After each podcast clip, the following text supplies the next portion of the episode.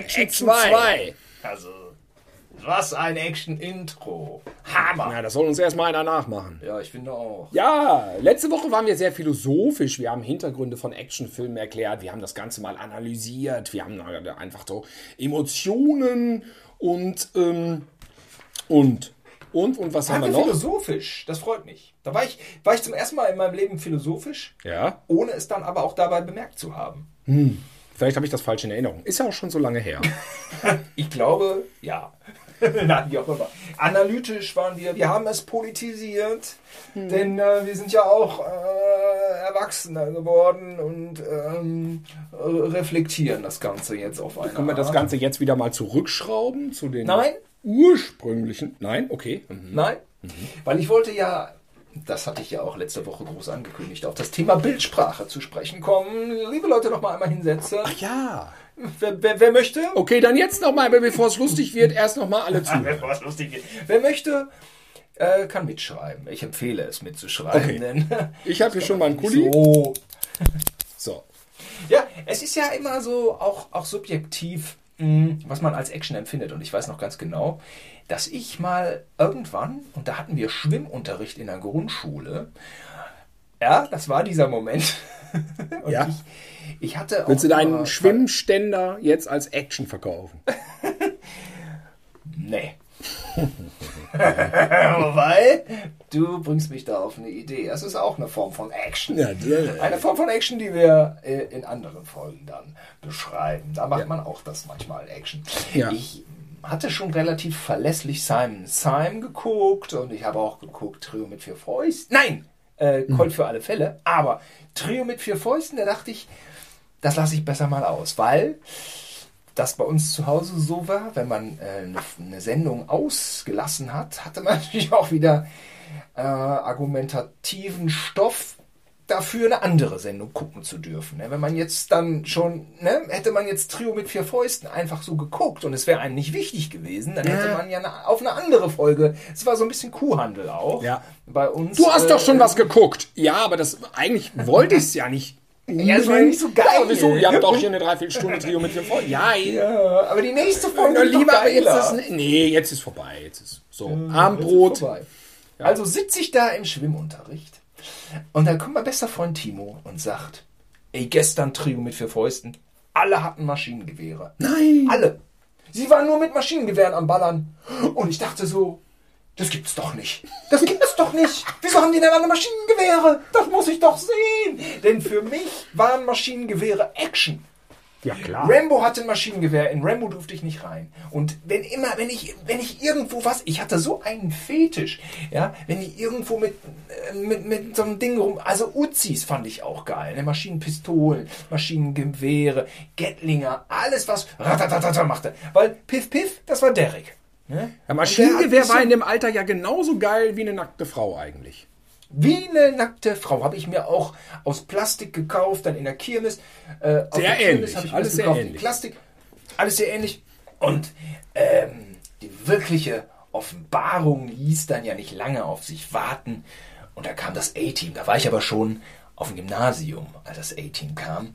Fünfte, sechste Klasse. Und das haben alle geguckt. A-Team war also 18 war wirklich. Also ja, jeder wir in der konnten Klasse doch das doch, Damit haben wir doch schon hier angegeben. Wir konnten das doch schon vorher gucken. Ja, auf englischen Story. Ja, das ist aber doch so. Ja, aber warum, was redest du denn von, ich war schon auf dem Gymnasium, das hast du schon gesehen im Kindergarten. Ich muss sagen, nee, nee, nee, bist du verrückt. Nein, vielleicht in der Grundschule habe ich mir das dann auch schon mal, aber ich, na, also im, im Genuss des A-Teams bin ich wirklich erst im, mit dem Regionalprogramm der ARD gekommen, weil ähm, die Folgen, die wir auf dem, äh, un, dem super BFBS-Channel der Gose Johanns hatten, waren spätere A-Team-Folgen. Das war ja? dritte oder vierte Staffel und da war Robert Vaughn, Robert ja, Vaughn immer so dabei. Und der ja. hatte so eine komische, komische, übergeordnete ähm, patenhafte, na, Pate ist jetzt falsch, die waren ja immer für Gerechtigkeit, aber er war so, so ein Überboss. Und das hat mich total irritiert und rein von der Konstellation äh, sind die früheren A-Team-Folgen ja viel leichter, viel eingängiger, viel simpler und ich sag's jetzt mal, äh, kinderfreundlicher. Also ich meine, das ist so, A-Team ist ja so ein bisschen wie Cobra 11. Also das ist, ich finde schon, es ist eher was für Kinder, auch wenn die da rumschießen wie verrückt. Also okay, ich merke, mh, ich bin da wahrscheinlich auch ein bisschen es wird halt einfach nie so. einer getroffen. Es wird nie einer getroffen ja. und so. Und, und da war, ist noch so eine Frau. Aber eine jede Menge Sachbeschädigung, was auch wichtig ja. war. Action mit Autos und dann ballern die und haben alle diese schöne Knarre und George Peppard hat dieses schöne silberne Maschinengewehr unten äh, mit diesem mit diesem Kalaschnikow Kalaschnikow-esken Magazin und, ja. und das ist so toll und da ist dann manchmal noch diese eine Frau dabei, die ist auch voll lieb, nicht? Und so war doch die erste Staffel schön synchronisiert auf, auf Deutsch und mh, mm, war das doch ein Genuss für uns alle. Mann, was hab ich ja. das gerne geguckt. Und verstand dann auch die Handlung. Man verstand die Handlung, die war schön simpel, ne? Immer, immer äh, äh B.A. Baracus baut da irgendwas Cooles und es geht ein bisschen um Gerechtigkeit und ich liebe es, wenn ein Plan funktioniert und der Face sieht sehr gut aus und, und Howie ist halt ein bisschen verrückt. Super. Howie, Moment, Toll. eine Sekunde. Face war der Schöne und. Ah, doch, Howie, Howie äh, Murdoch, ne? Uh, Holy Murdoch, ja, genau. Äh, um, um nochmal ein Fazit zu ziehen, zu der Zeit war das Maschinengewehr für mich wirklich Action. Und zehn Jahre später eigentlich, ne, da war Action, und jetzt komme ich auf das Thema Bildsprache mh, mm, zu sprechen, für mich, ja, wie soll ich sagen? Also, es fing damit an, dass ich BMX-Videos gedreht habe. Ne? Mhm. Wir hatten ja den Camcorder von Papa. Ne? Und ich wollte einfach wie die coolen Pros in Kalifornien rüberkommen. Und das hat nicht funktioniert.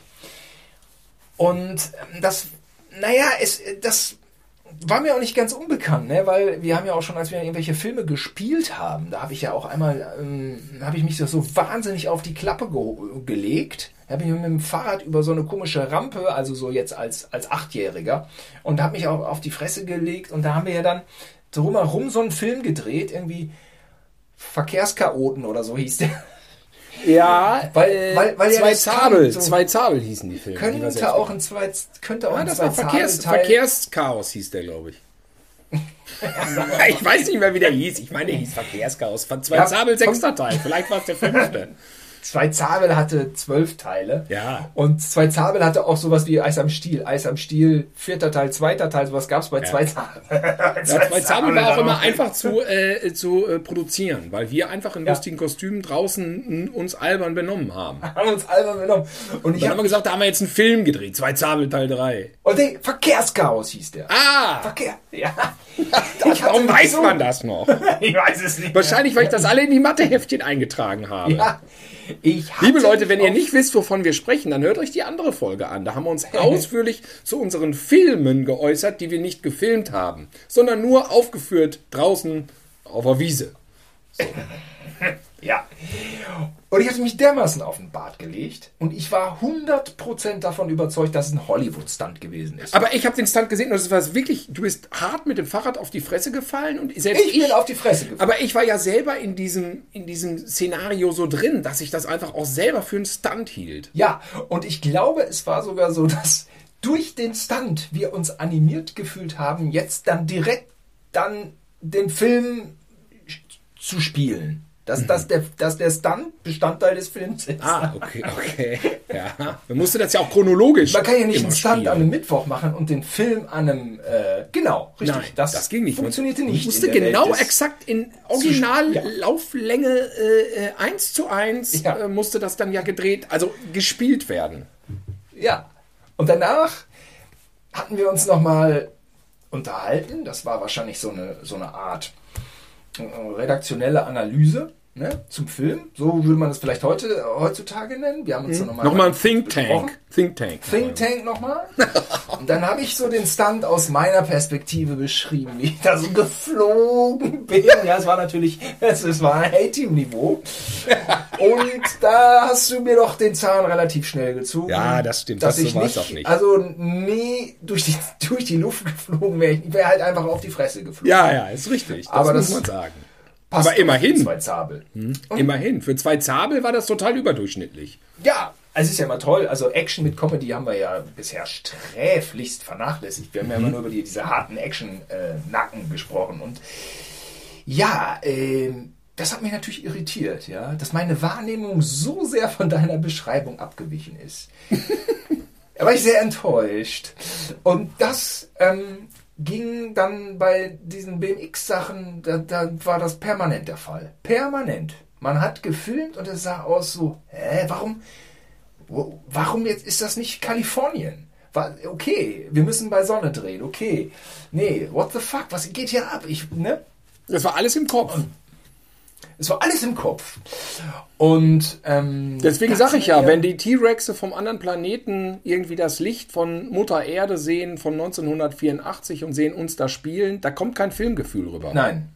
Aber bei den BMX-Sachen war es anders. Denn irgendwann fiel mir auf, man muss bewegte Kamera machen. Dann wirkt alles schneller und geiler. Denn in den Skateboard-Videos sind und BMX-Videos und auch selbst bei den äh, Snowboard-Sachen ist immer einer daneben, der mitfährt, wie ein Irrer. Immer bewegte Kamera. Und das ist was ganz anderes, als wenn man einen festen Standpunkt hat mit der Kamera. Das ist die Dynamik, äh, ist ein Vielfaches. Und plötzlich bockten diese Szenen, ja. Das, also plötzlich war man da, da, da dabei, ja, und, und, und plötzlich ging's ab bei Action ist einfach die Inszenierung, aber das ist ja jetzt auch nichts äh, Wertiges, wenn ich das erzähle, aber die Inszenierung ist ja so unglaublich wichtig und durch dieses ähm, bewegte Führen der Kamera schafft man ein Vielfaches von der eigentlichen Wirkung und bis, naja, zuletzt ist auch schon wieder Ewigkeiten her, aber den, dieselbe Erfahrung habe ich auch gemacht, als ich beim Stocker war.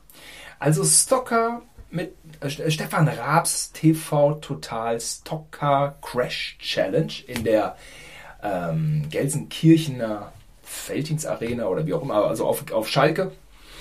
Das war, kann man sich gar nicht vorstellen, wie das war da als, ähm, ja, jetzt möchte ich sagen Protagonist oder da draußen würde jetzt jeder sagen C-Promi, F-Promi, was auch immer, ja, aber so wie man da, wie das, da, was das ein Gefühl war, da mitzumachen, ja, vor diesen 50 bis 55.000 Menschen. Dann in einer Ausgabe hat Stefan Raab so einen mega Monster Truck gebaut und original Motorhead gebucht, die auf dem Monster Truck standen und ähm, wahrscheinlich Ace of Spades gespielt haben. Und er war oben zwischen zwei so Feuerflammenwerfern. und kam reingefahren. Nicht? Und einmal waren auch Chili Peppers da, also nur so ganz kurz das Line-Up der Künstler, ja. Das Publikum auf Schalke ist natürlich auch der Wahnsinn. Ich bin eher so Dortmund-Fan, ja, aber ich bin da jetzt auch mal sachlich. Ähm, wow, das war Magic. Und dann diese Stocker-Geschichte, ja, wenn man das als Akteur miterlebt hat, das war wirklich wie in einem Actionfilm. Action mit Autos. Gab es da nicht diese Legende, dass der Monster Truck dann einfach bei der Probe reinfuhr und konnte aber dann nicht wieder auf Start gebracht werden? Und dann haben sie doch gesagt, der muss einmal, um zu wenden, durch ganz Gelsenkirchen fahren. Ha, das weiß ich nicht, das ist ja eine super Legende. Das hast du erzählt, da haben sie zum Motorhead gesagt, also wir müssen jetzt den Truck wieder auf Start bringen, auf Null. Ähm, und dafür müssen wir jetzt einmal raus aus der Arena und müssen einmal dann durch, durch die Stadt, einmal dann durch den U-Turn und wieder zurück. Ihr könnt jetzt runter oder ihr müsst dann halt draufbleiben und mitfahren. Und dann sind die mitgefahren. Hm, weiß ich gerade gar nicht mehr. Aber kann gut sein. Aber das ist ja geil für Gelsenkirchen. Ja, ich bin da ja nie live gewesen, aber ich fand das schon interessant, wie sich diese Stocker-Autos da ja. sägen, mein Lieber. Kannst du dich Papa kam auch einmal mit. Und Papa kam auch einmal mit mit Karl-Heinz, unserem, unserem Nachbarn, glaube ich. Und hatte einen Banner. Simon, äh, Nihorst grüßt Simon. Ach ja, genau. das ja, das war voll geil. Ja, wieso warst du, hatte ich denn irgendwie nie eine Karte für dich oder, oder, oder? Ich glaube, ich war immer irgendwie was am Arbeiten. Irgendwie immer so ein Quatsch. Ich, ich kann mich nicht erinnern. Es hatte immer Gründe, weil ich immer wieder irgendwie irgendwo war. Also das Event war so spektakulär, ja. Und dann habe ich es mir in der Wiederholung angeguckt, weil es war wirklich live, um es mal einmal gesagt zu haben. Und ich war so enttäuscht weil diese Autos so langsam waren. Man selber denkt die ganze Zeit, man fährt ein Rennen. Ja. Dann guckt man sich das an und die Autos sind einfach langsam. Und es kommt überhaupt nicht hm, diese Action. Vielleicht nicht. Es kommt nicht diese Action rüber, die man empfindet. Es ist eine Katastrophe. Es ist total deprimierend. Man, man hat das größte Abenteuer seines Lebens erlebt. Guckt's im Fernsehen. Vor allem ist ja klar, äh, die, die äh, Regie, die Sportregie, muss ja auch wissen, was sie erzählt. Ja, was erzählt die Sportregie? Natürlich, wie es um die Führenden steht, die ersten drei, vier Plätze. Es perma äh, permanent überschlagen sich Autos, permanent hat man einen Crash, permanent passiert irgendwas Abgefahrenes, aber man ist ja nicht im Bild.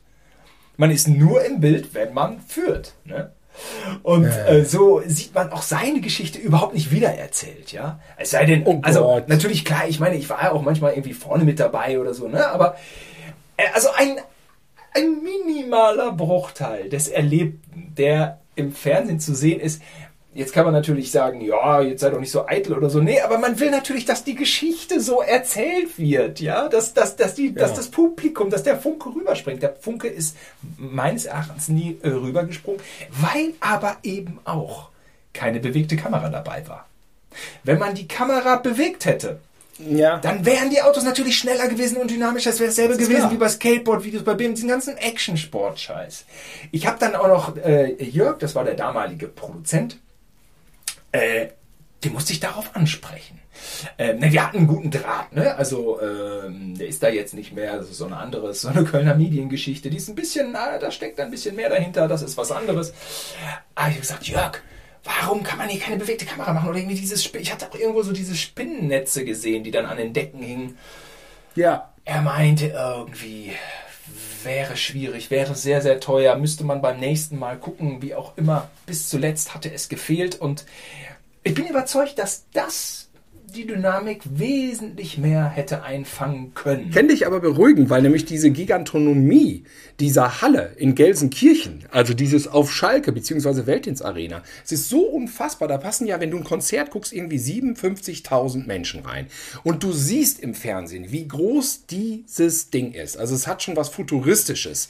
Insofern möchte ich dich im Nachhinein noch ein bisschen beruhigen.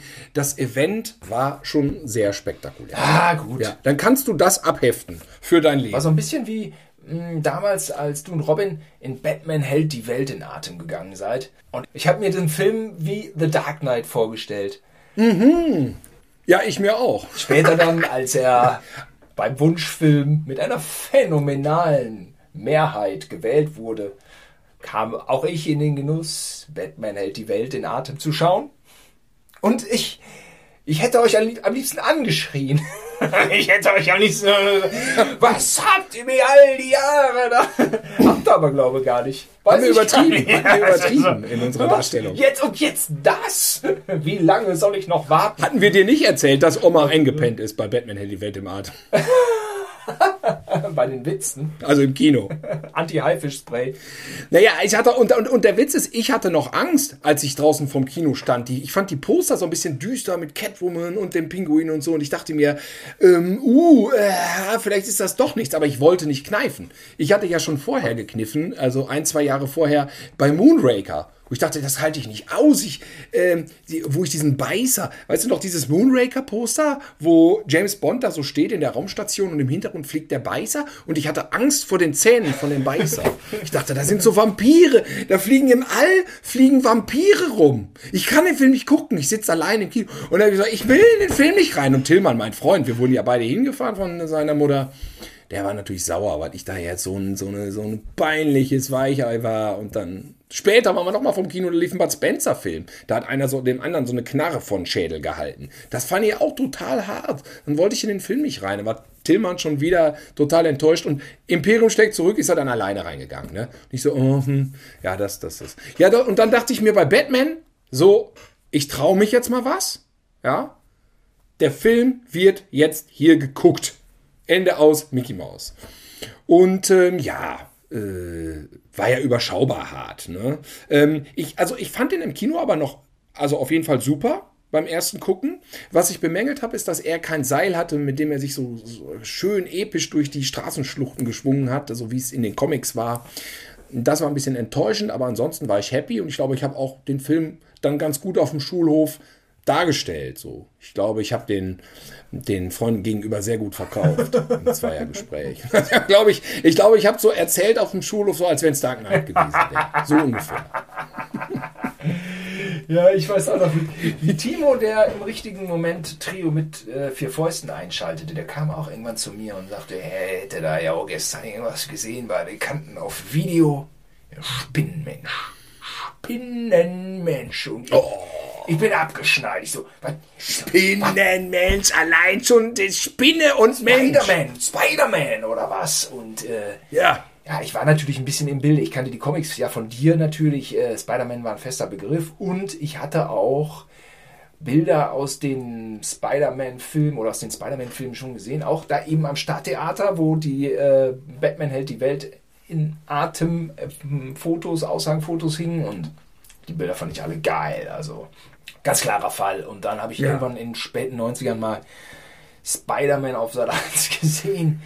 Also diesen Film im Prinzip, ich glaube Spider-Man 2. Zwei oder drei sogar, wie in einer Westernstadt ne, da mit ne, irgendwem. Ne, ja, vielleicht ist es auch der zweite, also zusammengeschnitten aus der Serie oder was? Der dritte ist ja gegen den gelben Drachen. Also. Und der zweite ist, glaube ich, der mit der ja, Westernstadt. Ja, das war auch weit entfernt von äh, dem Sam Raimi-Ding. Ne? Ja, oder dieses, dieses epochale, schöne Geschwinge mit, mit seinen äh, Spinnennetzen dann durch die Straßenschluchten. Das war da nicht drin. Er ging zu Fuß durch die Westernstadt. Ja. Und man spürte schon, das war wahrscheinlich eine Westernstadt von einer alten Serie die dann, ich, ich kann mich aber an den Film nicht mehr so erinnern. Er, er konnte auch so Dachrinnen also Ich weiß gar nicht mehr, warum war er denn in der Westernstadt ja. drin? Was soll das denn überhaupt? Also es war gar keine Action drin in diesen Dingern. 0,0 Action. Er konnte Wände hochklettern. Das hatten sie ganz gut gemacht, ich schätze mal, mit irgendeiner Aufhängung. Nein, das hatten sie auch nicht gut gemacht. In Wahrheit auch nicht gut gemacht. Das war so reinkopiert. Und wenn ihr das heute, ich habe also einen Spider-Man mal in Gelsenkirchen in einem Kino, das ich nicht erwähnen darf, gesehen. Ich glaube, es war der erste Spider-Man. und das ist alle nix. Ja, das sieht also wirklich wie eine schlechte Serie. Und äh, ja, natürlich hast du dann ein Publikum um dich herum, das sagt, das ist alles viel besser als die neuen. Ja, ist es aber in Wahrheit nicht. Ne? Weil man will ja, also ich habe ja Superhelden-Comics gelesen damals wegen der Action, wegen der Superhelden-Action, wegen dieser Bilder, wenn die Spider-Man unter der Decke und so. Und das ist auch das, was ich bis heute bewahrt habe. Ich gucke die Filme gerne wegen der Action dann. Das muss für mich auch nicht alles so eine dramaturgische Tiefe haben. Ich will diese Rip, äh, Jack Kirby-Bilder einfach in Film gegossen haben. Man war eine lange Zeit 100% davon überzeugt, dass das nie gleichwertig den Weg findet auf die Leinwand. Niemals. Niemals. Wie denn auch? Unmöglich. Es, es, ging nur mit CGI. Es war nur mit CGI möglich. Jeder Marvel-Film hat sich nochmal dem vorangegangenen Film gegenüber verbessert. I don't know. Also die sind ja einfach, ja, was soll man sagen? Es ist exakt das. Aber mir war auch nicht bewusst, dass das dann später das Mainstream-Kino dominiert, dass das die Geschichten sind, die die ganze Welt sehen will. Ja, das hätte ich auch nicht gedacht. Ich dachte, das sind ein paar Jungs auf dem Flohmarkt, die sich äh, Marvel Comics gekauft haben ja. und sich an den Bildern aufgegeilt haben und dachten, boah, was für eine geile Action. So Comic-Blödsinn. Und die erfolgreichsten Filme waren noch meinetwegen E.T. oder so, ne? Ja, und man merkte doch schon in der Grundschule, wenn man irgendwie mal einen Superheldennamen erwähnt hat, wie Batman oder Spider-Man, den kannte ja eigentlich auch keiner. Wer kannte denn in der Grundschule Batman? Also es war ja dann äh, bei mir nur Tillmann. Sonst keiner. Weil wo fand der statt? Du konntest dir ja nur die Comics kaufen. Es gab ja kein Internet, im Kino gab es keinen Batman-Film, Batman hält die Welt im Atem, okay, aber der war ja schon 10 Jahre oder 15 Jahre alt zu dem Zeitpunkt. Das war ja eine Wiederaufführung, wo ich drin war. War ja schon, schon altes, eigentlich schon altes Dingen. Ja, das liefen die Filme mit Christopher Reeve. Ja, Superman 2. Der ist auch richtig, richtig gut. Ja, die waren dominant. Genau. Und da war aber auch wieder ab 12. Es war immer alles ab 12 und ich war einfach keine 12. Ich habe also, ich glaube, die Freigabe ab 12 hat mir mehr Traumata beschafft als die ab 16. Ständig habe ich das gehört. Bond darfst du nicht, ist ab 12. Superman ist ab 12. Ja, ja.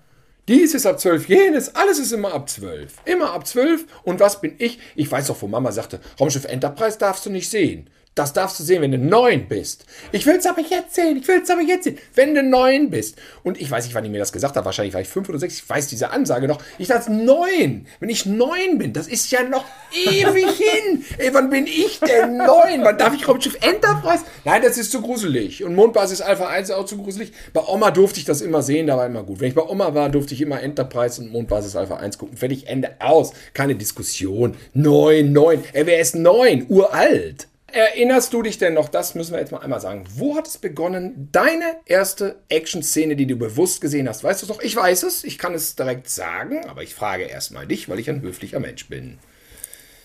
Nee, Quatsch, ich halt, ich zieh jetzt die Knarre raus, halte die Knarre so zwischen die Augen und sag so, Was ist deine erste Action-Szene, die du je gesehen hast? Ja, das ist relativ leicht zu beantworten, weil mein erster Kinofilm war ein ausgekochtes Schlitzohr ist wieder auf Achse. Das war dein erster Kinofilm? Ja, Nicht irgendein Disney-Kram? Ah, weiß ich okay. nicht. Ich kann mich nur noch an diese Szene. Ähm, ich war irgendwann im Kino.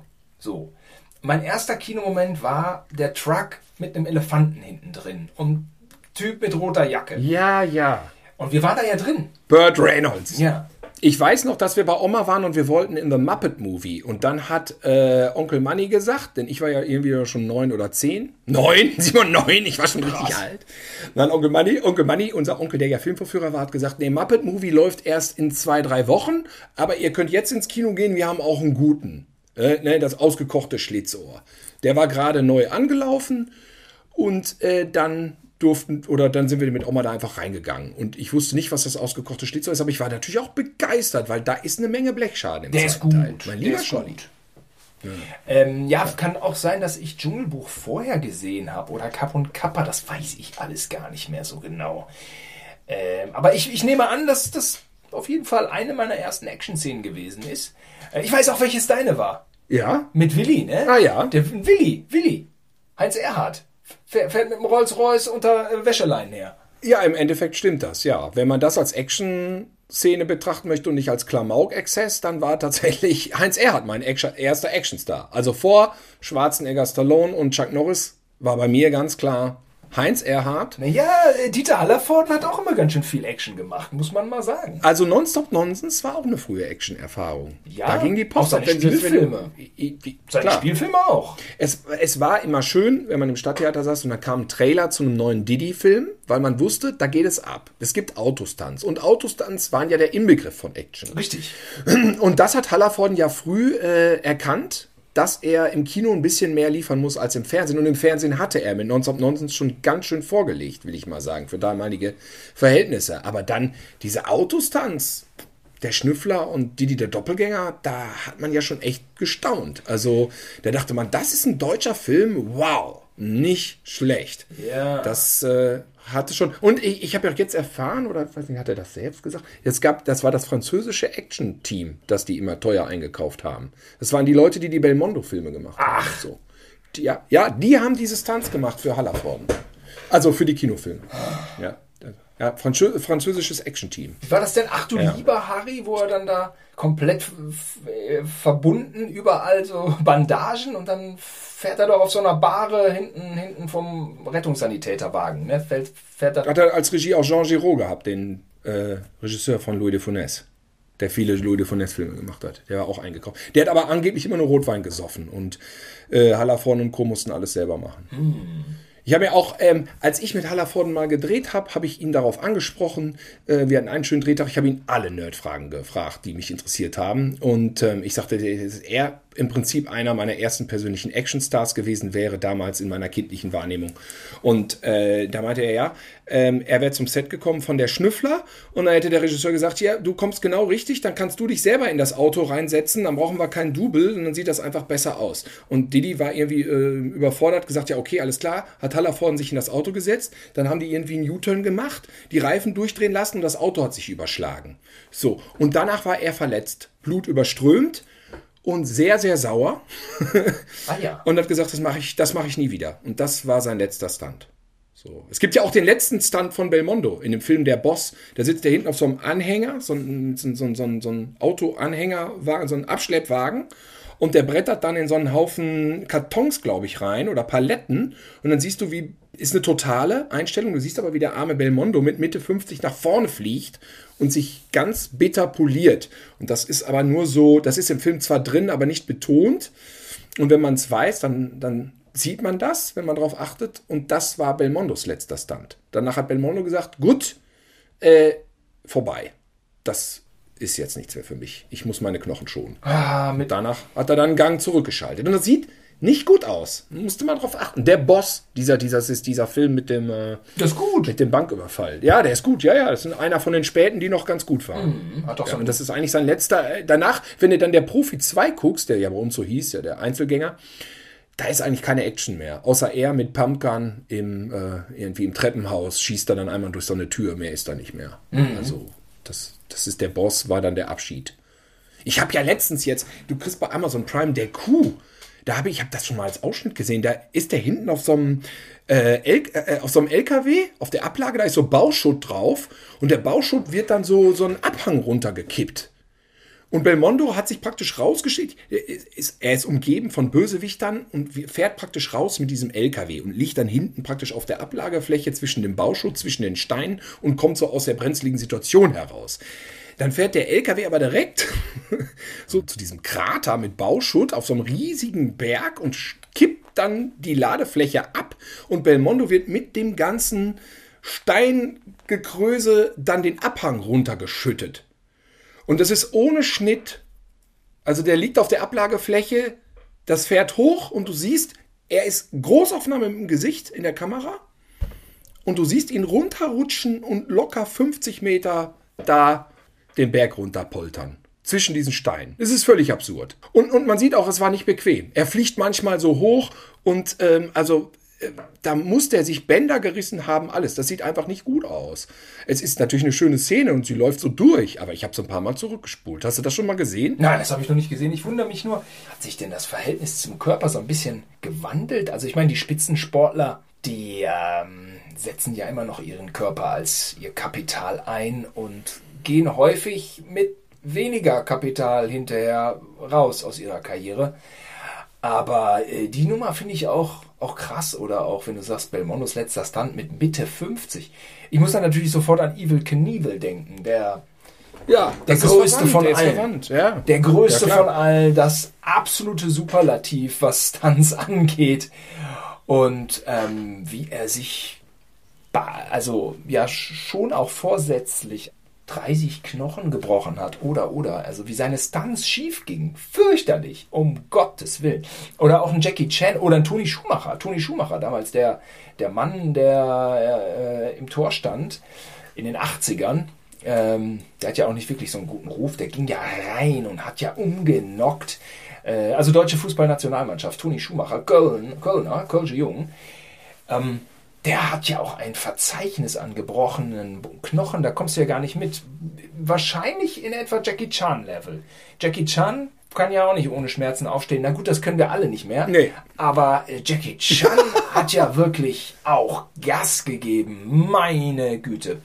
Übrigens, äh, schön ihn zu erwähnen, der größte Actionstar aller Zeiten, sagt man ja auch gern bei Jackie Chan, weil er eben East und ja. West hatte.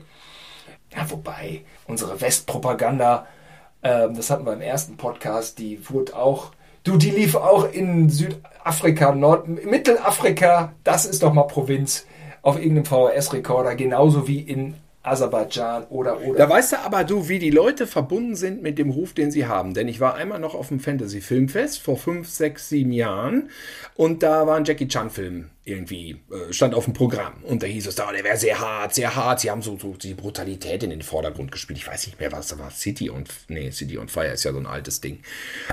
Irgendwas mit Stadt, ich äh, kann mich nicht erinnern. Und dann dachten wir, na gut, dann gucken wir uns jetzt halt mal einen harten Jackie Chan an. Dann wird da ein paar Leuten die Fresse polieren und dann ist ja auch gut. Er muss ja jetzt nicht vom Hochhaus springen. In dem ganzen Film keine Action. Keine Action. Es ist ein Drama. Er ist auch nicht hart. Und das ist total enttäuschend, wenn du dich wirklich auf sowas einstellst. Der wird dann auch angepöbelt von Leuten, dann, dann, und der, der, der regelt die Situation dann mit Sprechen und Diskutieren und äh, Argumentieren.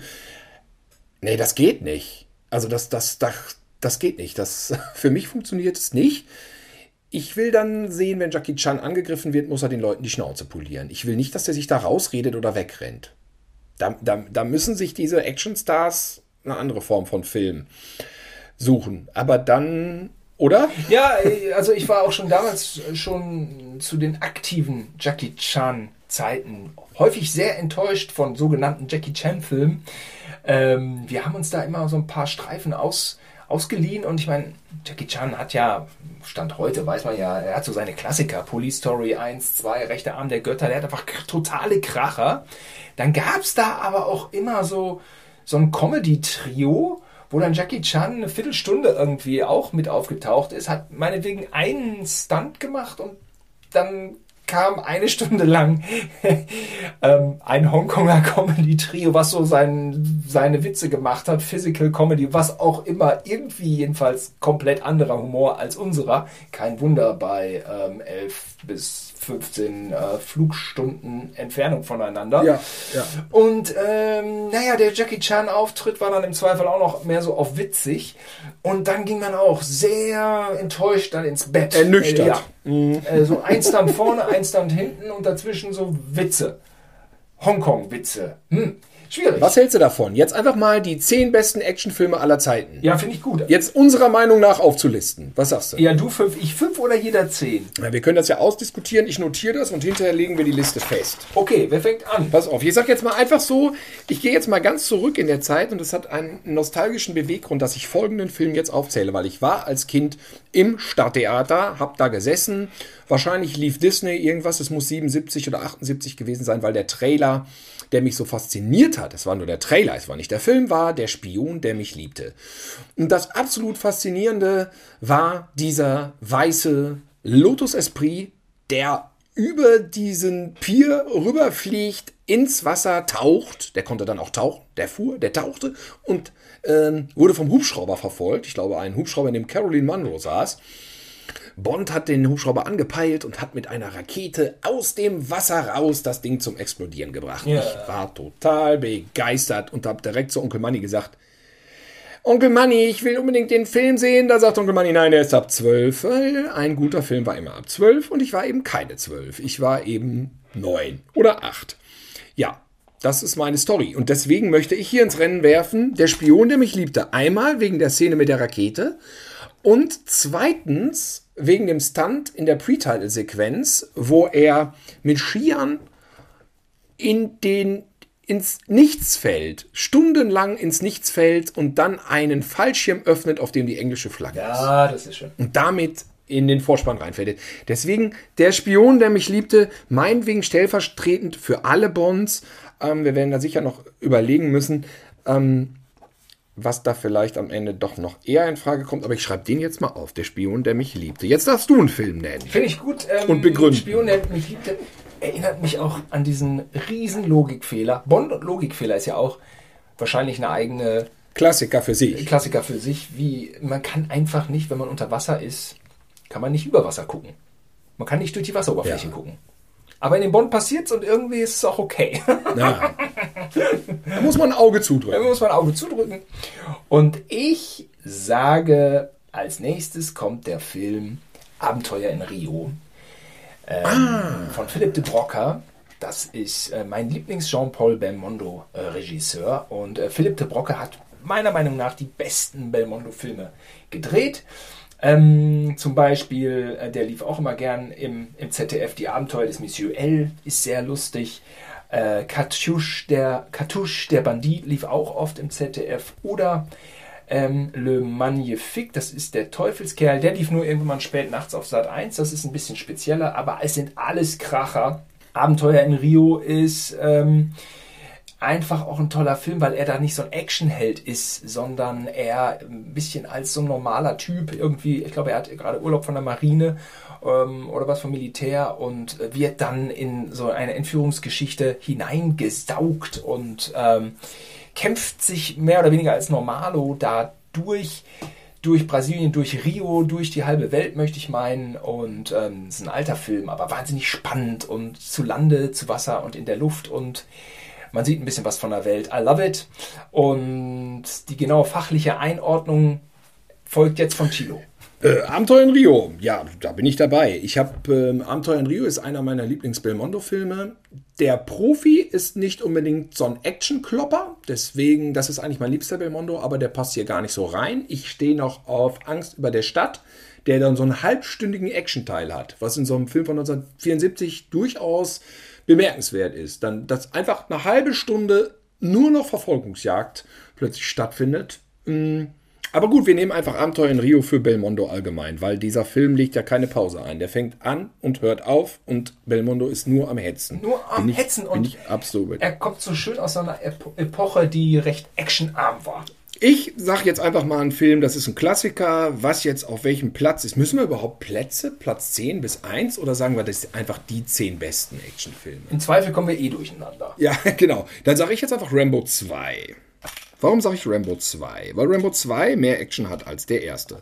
Der erste wäre ein Klassiker äh, so für die Argumentation. Ja, ist ein guter Film, aber zu wenig Action. Rambo 2 ist einfach, hat viel Schönes. Es hat den Urwald äh, Palmen, äh, schwitzende, dreckige Oberkörper, Messer, Maschinengewehre, mh, mm, böse Bösewichter, mh, mm, Bambushütten, äh, Explosionen, all das, was ich schätze am Action-Söldnerfilm-Genre. Deswegen, äh, ich habe den Film ja noch mal einmal auf 35 gesehen vor drei Jahren und ich muss sagen, wow, äh, damals durfte ich nicht rein, war ja ab 16. Ich weiß noch, dass es Demonstrationen vom Kino gab und ich glaube, das habe ich schon erzählt, dass Oliver K. Ähm, erst schön in den Film reingegangen ist, den ganzen Schulhof niedergequatscht hat, wie toll der Film wäre und dann eine Woche später gemerkt hat, dass er eigentlich zu den Linken gehört und sich dann vors Kino gestellt hat, um dagegen zu demonstrieren. Eine tolle Story. Ähm, Rambo 2, Love Forever. ja, ich finde, vielleicht, wenn ich jetzt müsste, würde ich vielleicht sogar den ersten nennen. Ach, du bist auch einer, du bist auch für mich so ein Oliver K. der erste. Du bist so ein Mainstreamer geworden, so äh, besonders wertlos. Ja, Simon, setz dir deine Brille auf und guck dir nochmal Rambo 1 an. Besonders wertlos, äh, wertvoll. Der erste mit diesen nicht zu bändigenden Freiheitswillen auf eine Art und dann ah, beim Polizeipräsidium. Diese Szene ist ja wohl spitze und dann fährt er weg mit dem Motorrad und das Thema setzt auf. Ja, ich sag überhaupt nichts gegen Rambo 1. Ich sage überhaupt nichts gegen Rambo 1. Ich, das ist ein Top-Film. Kampf da im Wald, der ist auch so nah, der ja. ist so nah und so echt ja. toll. Egal. Ja, wie ist denn der Wald? Der Wald in Rambo 2 ist viel besser. Der hat Palmen. Ja, Bambushütten, die gesprengt werden, Hubschrauber, ja, geile Hubschrauber. Fall, in Rambo 2 ist auf jeden Fall schöneres Wetter.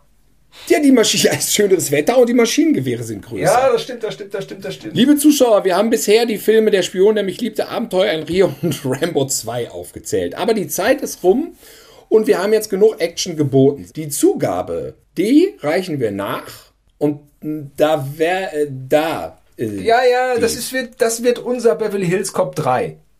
Das wird unser oh, Beverly Gott, Hills Cop 3. Was ist das denn? Was ist Meinst du das ernst? Beverly Hills Cop 3, du weißt, was Beverly Hills Cop 3 ist. Das war einfach ein Desaster, Beverly Hills Cop 3. Es kam, der Film kam viel zu spät und keiner wollte ihn mehr sehen. Du kannst doch nicht unsere dritte Actionfilmfolge ja, als Beverly Hills Cop. Ich hatte mir ein bisschen Selbstironie erlaubt. Okay, dann wird's unser Jenseits der Do Donnerkuppel. Ja gut, okay, das ist dann unsere Jenseits der Donnerkuppel. Damit kann man vielleicht leben. Alles klar. Wir machen eine Folge, wo es um die besten Actionfilme aller Zeiten geht. Sehr schön. Jetzt musst du dir die besten, die besten du musst jetzt wenigstens einen guten Teile. Dritten Actionfilm-Teil nennen. Ich habe zwei. Okay. Zwei? Die Hard 3 und Liesel Wetten 3. Ja, ja, das, die kann man stehen lassen. Also sagen wir mal so, unsere dritte Actionfilm-Folge wird unser persönliches Die Hard 3. Wie ist denn nochmal? Jetzt erst recht. erst recht. Und bis dahin, seid gespannt, äh, was die Gosions euch denn da in ferner Zukunft erzählen werden über die tatsächlich ultimative, hundertprozentige, mit Abstand definitivste Actionfilm Top 10 aller Zeiten. Definitiver als alle anderen Kritiker, die natürlich von Action gar keine Ahnung haben. Äh, wir haben diese Ahnung und äh, seid gespannt, denn besser mit mehr Action versehen kann eine Top 10 nicht sein. Exakt so wird es werden. Und dann möchte ich mit den Worten schließen. Ah! Ah! Piu, piu.